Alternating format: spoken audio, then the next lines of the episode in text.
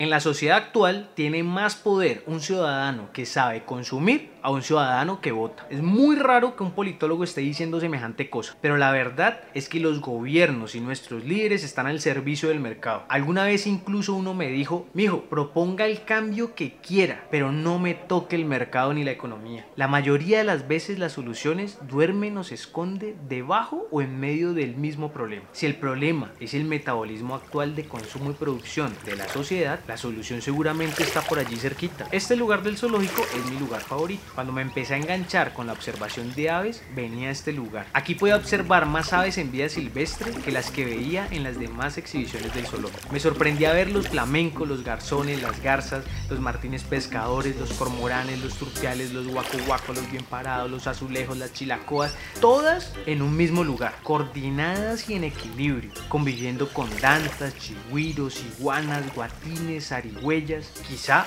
podríamos promover otras estrategias frente al uso del recurso, colectivas, solidarias, colaborativas, en vez de estrategias privadas, egoístas, individuales. Entender la importancia de incomodarse en función de la satisfacción del otro. Si el mercado vive de nuestro consumo, ¿qué tal si no consumimos? Que una compañía aérea que no es colombiana pero parece abusa de sus usuarios, pues no les volvemos a comprar. Que una multinacional que hace chocolate de avellanas delicioso está destruyendo los bosques donde viven los orangutanes, pues no les volvemos a comprar. Que una constructora está destruyendo las laderas de la cuenca media del río Cali, pues no les volvemos a comprar. Necesitamos un cambio urgente hacia una economía sustentable que funcione tanto para las personas como para el planeta.